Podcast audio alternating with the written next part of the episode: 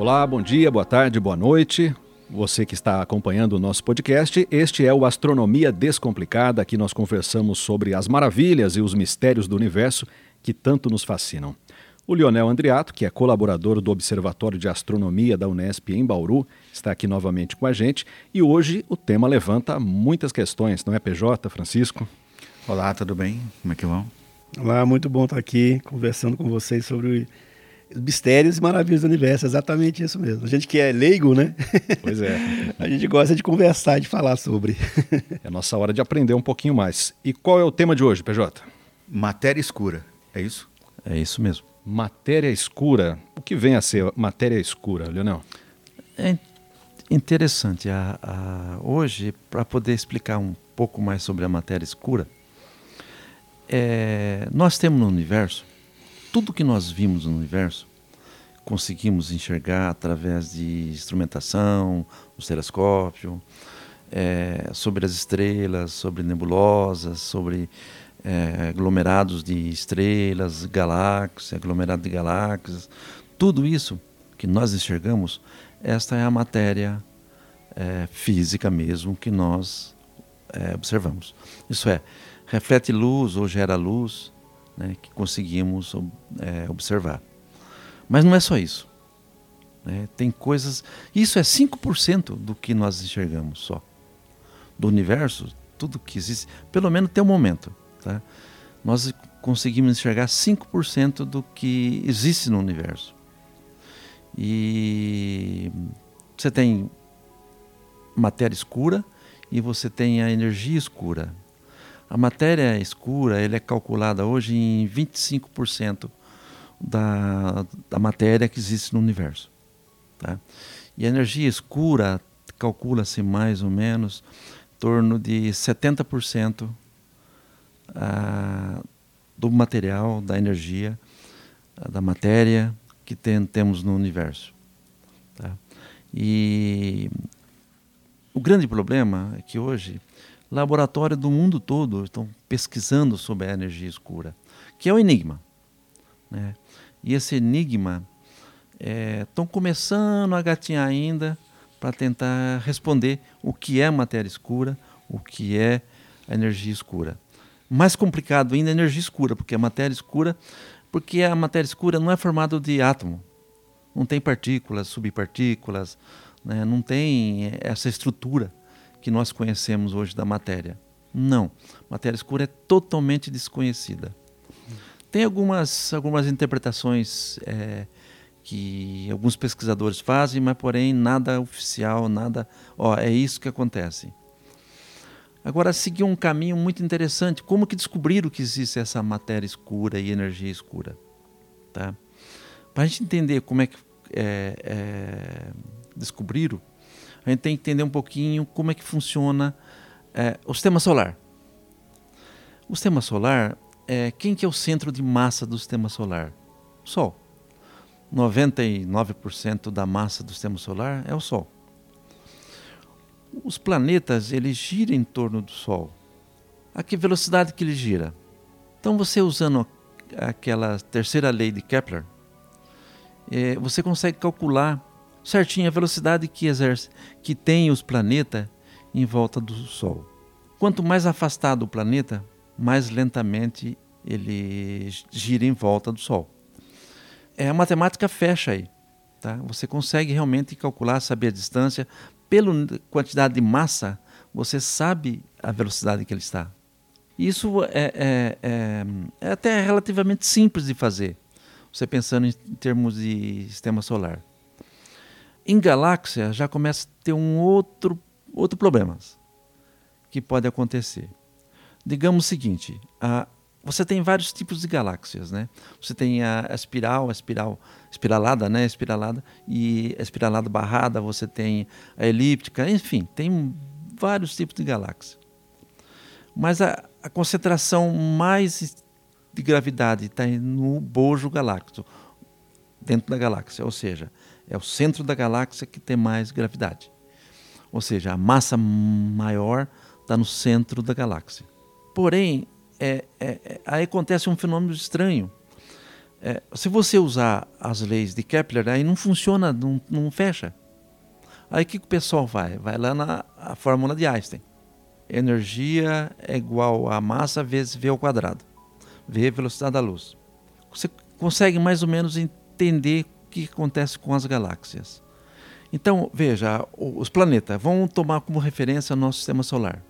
É, Júpiter, ele demora 11 anos para dar uma volta no, em volta do Sol. Marte, dois anos. Terra, um ano. Você percebe à medida que os planetas vai se afastando, vai demorando cada vez mais. Além de fazer uma órbita maior, só que a velocidade é menor também. Nas galáxias é o contrário. As estrelas lá do, do, do, das bordas da galáxia são mais rápidas do que as do centro. E não sabe, mas não sabe por que isso. Então, a, a, aí o que, que acontece? Você tem três tipos de, de, de método que você pode a, achar isso. O que, que fizeram? Usaram as equações para calcular as órbitas, a velocidade das órbitas dessas estrelas em volta da galáxia.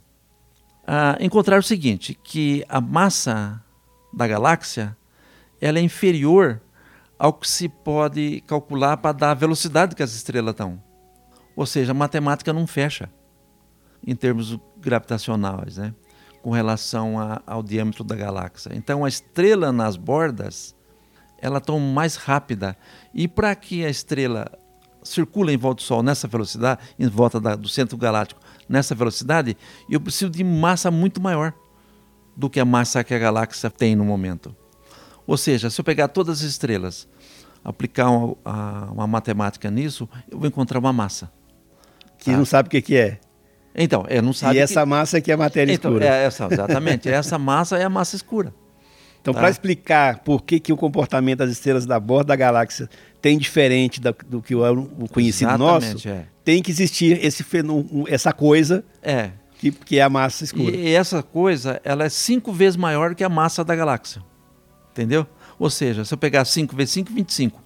25% da massa da galáxia, em termos de. É, é, tá na galáxia. Agora, a gente enxerga só 5% disso.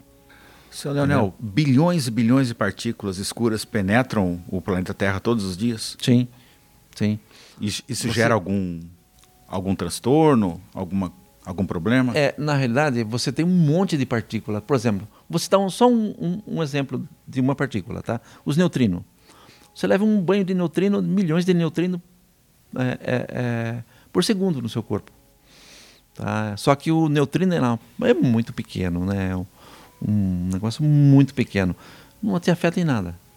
Tanto é que os sensores para neutrino, ele é, é, é fica num, a 400, 500 metros de profundidade no solo para poder detectar os neutrinos, porque qualquer, qualquer informação a mais que chega na superfície não tem como, vai chegar. Os neutrinos ele atravessa 100 km de chumbo, entendeu? a, a, em toque nada. 100 quilômetros de chumbo. Nós é somos... tão pequeno que, que consegue é. andar no meio da partícula do chumbo ali, né? Se eu pegar você, eu tiro os seus quarks, a, a, as partículazinhas que estão no átomo. Veja, só para você ter uma ideia de tamanho. O Maracanã. Né? Eu pego uma ervilha, um grãozinho de ervilha e coloco no centro do, do gramado do Maracanã. É o núcleo do átomo. O núcleo do átomo. O que, que nós somos? Vazio. Entendeu? Se eu pegar os quarks do seu corpo, pego tudo, monto numa. Num, é, apenas vai cobrir uma pequena quantidade de uma colher de chá.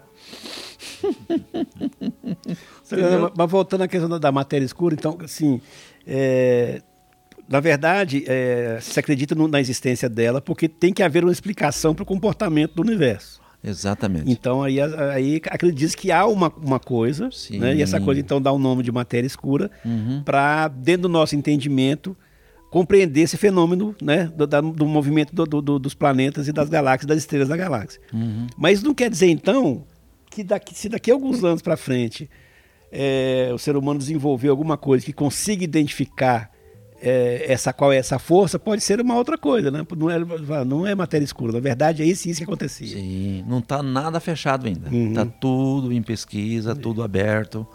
É, laboratórios do mundo todo estão pesquisando.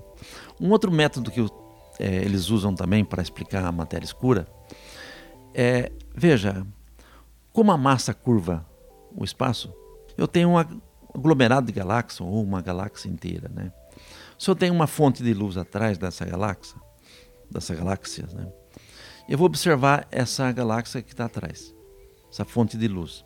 Quando eu observo essa luz da galáxia, eu percebo que essa galáxia não está exatamente naquela direção. Ela cria um efeito de lente. Ela é conhecido como lente gravitacional. Sim, então é, o senhor explicou o que, que é, né? Explicou não. É, nos disse o que, que, se considera como matéria escura, né? Uhum. Mas então qual é a diferença da matéria escura para a energia escura? É. A matéria é essa força que faz a, a nos, nos diz que faz as estrelas comportarem de uma maneira diferente uhum. do, do, do, que era esperado. Né? A matemática não fecha. Mas isso é matéria escura. Mas e a energia escura? Então, a energia escura, é, para poder entrar num, num, entendimento da energia escura, nós vamos fazer um, um experimento que foi feito lá atrás. Entender como é que a coisa. Ah, acredito 4, 5 bilhões de anos atrás. Hum. Até então, quando houve o Big Bang, a, a, a matéria, né, a energia, foi projetada no universo, em todos os lados. E isso demorou. É, é, formação das partículas, formação dos átomos, né, a formação do. Se formou o, os elementos químicos, o hélio, principalmente o hélio, né? o nitrogênio, o hélio. A matéria mais abundante do universo é o hidrogênio, que teve uma matéria mais leve, teve origem lá atrás, quando originou o Big Bang. É, a formação desses elementos químicos é, deu origem a tudo que nós conhecemos. E isso foi expandido porque pega uma inércia, pegou uma inércia, né? Teve alguma perturbação que se formou as, as, as galáxias, né? E isso veio se expandindo. Na realidade, o que, que expande é o espaço. O espaço virou elástico, ou seja, o espaço está expandindo. Como se fosse a tela de pintura. Exatamente. Tá crescendo. Como se fosse um balão, né? É. num balãozinho que é, explica muito. Então, o espaço, a relação espaço-tempo começou a se expandir. Mas por que, que é, o espaço se expande? Né? A partir de uns 4, 5 bilhões de anos atrás, começou a se acelerar o processo. Então as galáxias estão se acelerando dentro do universo. Tá? E essa aceleração, eles não conseguem entender o que está acontecendo. Aí a energia escura. A, aí a energia escura entra. Então, a questão é a seguinte: aqui que a gente não sabe, a gente dá um nome para aquilo e pronto. Entendeu? Na realidade, a energia escura não tem nada a ver com a matéria escura. Uhum. São coisas totalmente diferentes. A energia tá, que está é. proporcionando essa aceleração na, na, na, expansão do universo. Isso. A matéria exatamente. escura é alguma coisa de massa que faz com que a, a uma massa e, e, e, assim uma massa massiva mesmo, é, é uma coisa vezes de, mais do que é normalmente se encontra nas nebulosas, nas galáxias. Na, na, na, no universo. Porque para alterar que... o comportamento de uma estrela, tem que ser muito grande. E, e interessante que no universo tudo funciona com centro de massa. Você tem um comum. Esse centro de massa, por exemplo, tem aglomerado de galáxias. Esses aglomerados aglomerado de galáxias, eles acabam criando centros de gravidade para outras galáxias. Por exemplo, nossa galáxia ela pertence a um grupo local tá, de galáxias. Agora, tem outros grupos que se forma, é, outros grupos que se formam, aí acaba se formando um grupo maior de galáxias, né, um super aglomerado de galáxias, e isso vai formando como se fosse uma teia, entendeu? Uma teia de energia, uma teia de, de galáxia, que acaba de tal maneira sendo o nosso universo até hoje observável. Agora, Leonel, matéria escura é escura, não tem luz, não emite luz, né? Não. E, e, os principais instrumentos que tem para observação é, trabalham com a luz, né? É, como, como, medir então? Como, então, como pesquisar isso? A, é, Quais instrumentos? Estão desenvolvendo um instrumento. Esse instrumento é conhecido como DAISY. D-E-S-I, DAISY. é um instrumento é, até relativamente simples se você é, pensar em termos técnicos, mas ao mesmo tempo é extremamente sofisticado em termos de é, software, em termos de, de tecnologia. O que, que ele faz na realidade? Ele vai monitorar um monte de galáxias ao mesmo tempo. Ele vai ver, estudar esse comportamento dessas galáxias. O padrão da, das galáxias. Exatamente. Essa, a, qual a dinâmica que segue o universo. Eles querem entender exatamente a dinâmica de movimento que tem o, o, o, as galáxias, os aglomerados, porque com, com esse conhecimento, provavelmente eles chegam a uma, uma certa conclusão do que é energia escura. Então, não, e essa expansão do universo provocada por essa energia escura, ela é constante? A aceleração está aumentando constantemente ou ela simplesmente aumentou do ponto inicial do Big Bang? Então, há 4 ou 5 bilhão de anos atrás, ela começou a se acelerar.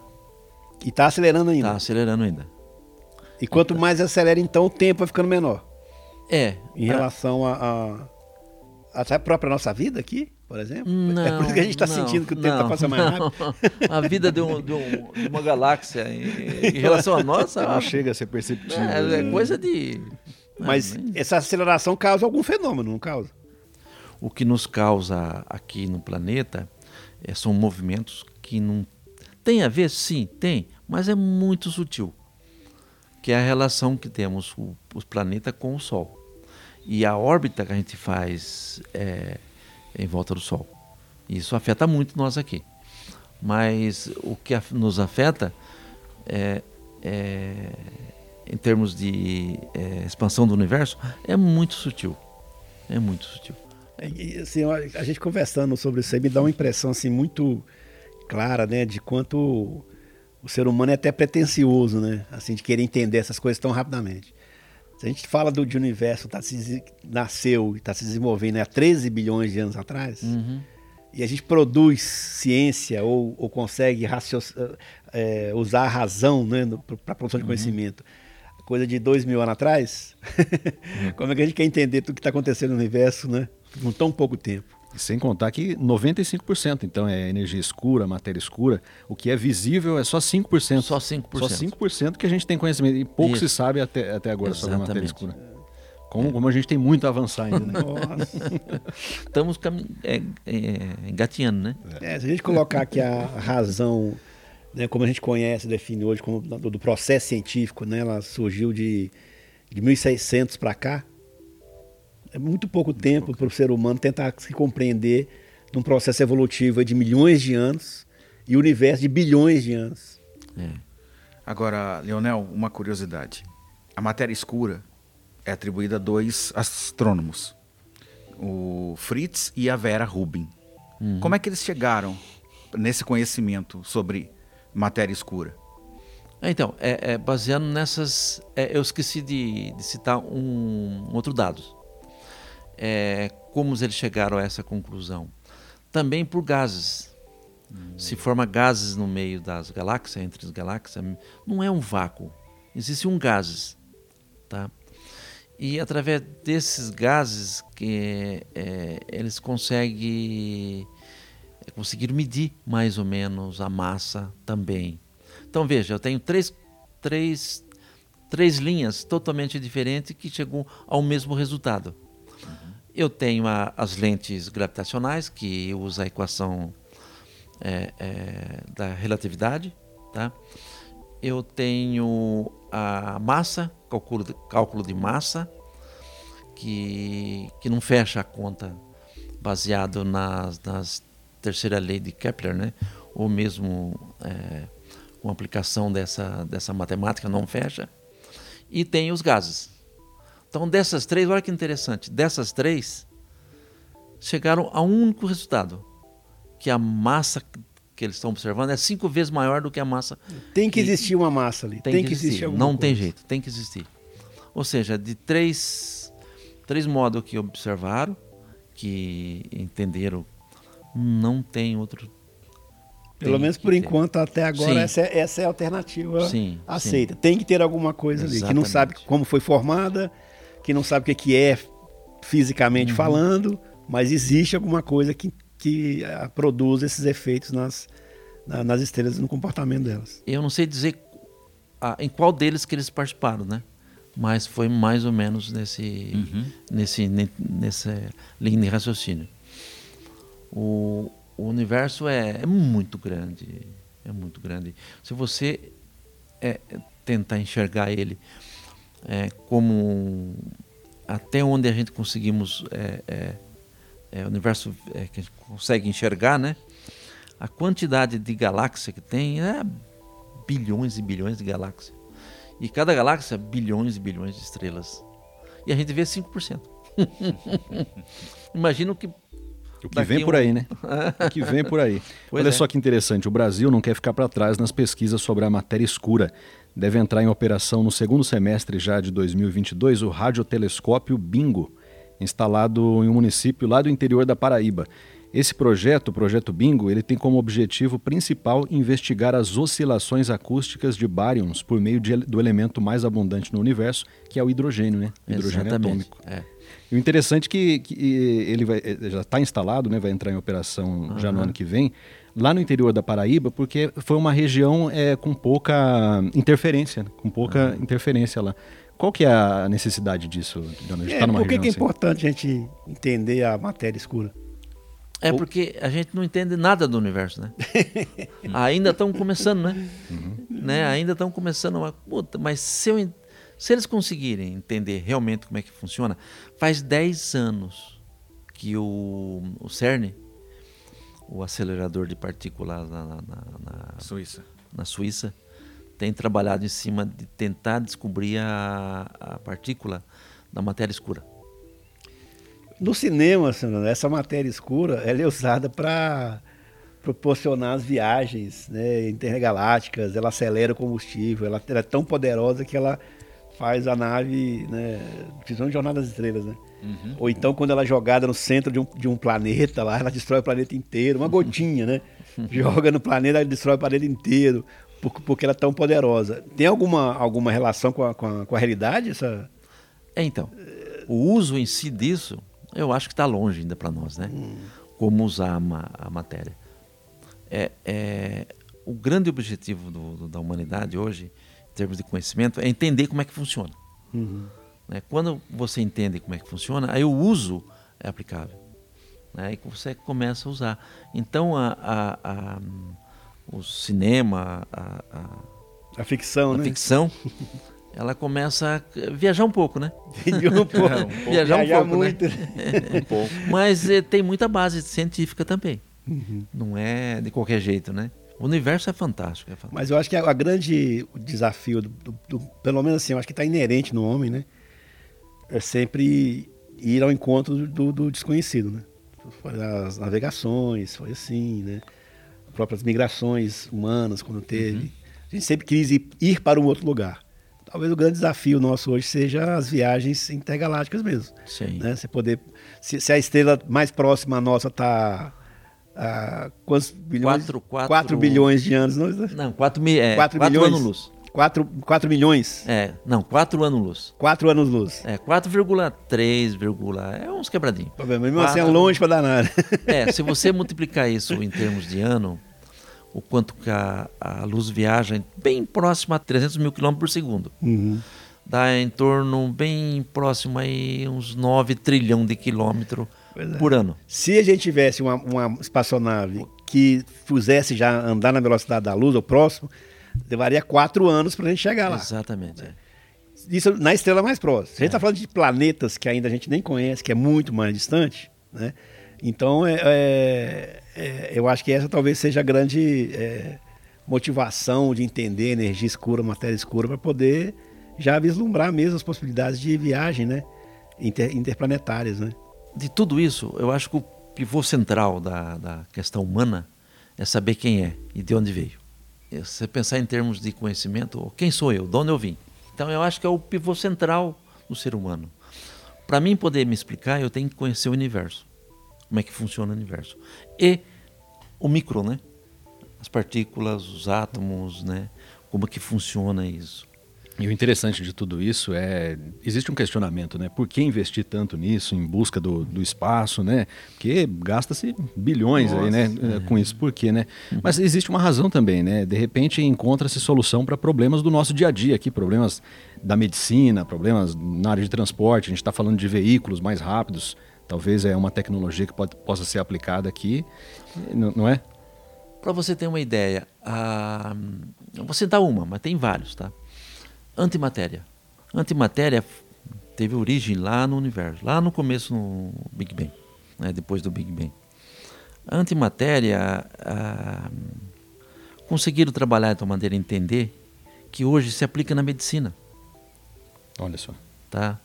Hoje é, essas câmaras, né, de, de é, que eles usam para observar tumores. Ressonância? É, uh, observar tumores dentro do ser humano, eles usam antimatéria nessas, nessas câmaras. E tem um monte de aplicação, um monte de aplicação. Ou seja, você conhecendo o universo e conhecendo a, a, a, o micro, né? Você vai descobrindo muitas utilidades para isso, né? Ó, oh, isso aqui dá para usar para isso, isso dá para usar para aquilo. E principalmente o homem é danado né? usar para guerra, né? Também, né? Usar para guerra. Pro bem e pro mal, né? É, é. Como Mas, toda tecnologia, né? É. Hoje já estão falando em, em satélite que usa laser para destruir. Tem tanta coisa boa para usar, né? Uhum. É, essa medicina, né? Mas a questão bélica, eu acho que os países mais avançados, acho que primeiro eles vão nessa questão bélica, né? Não, não, não, desculpa, seu Leonel. Uhum. Mas na verdade, toda a história, né? O que movimenta, o que movimenta a tecnologia a busca assim, sempre foi a questão da bélica.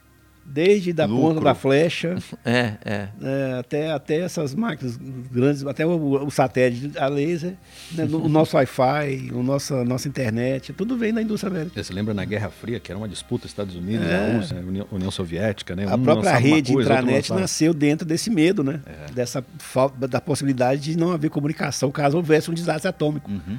Então se criou esse ambiente que favoreceu a internet depois. Então, assim, historicamente, a história, o homem a tecnologia, né, é, é, é mais próxima da nossa, sempre tem o, a visão bélica. É, o que, que ele tem que eu não tenho, né? É. Se eu tenho, tem que ter mais, né? Tem, tem que ter mais, né? você, não, você falou que a gente consegue enxergar apenas 5% do universo, certo? Por que, que a gente enxerga tão pouco? Por que, que a gente não consegue é, é enxergar pelo menos 40%? Falta instrumentação para isso?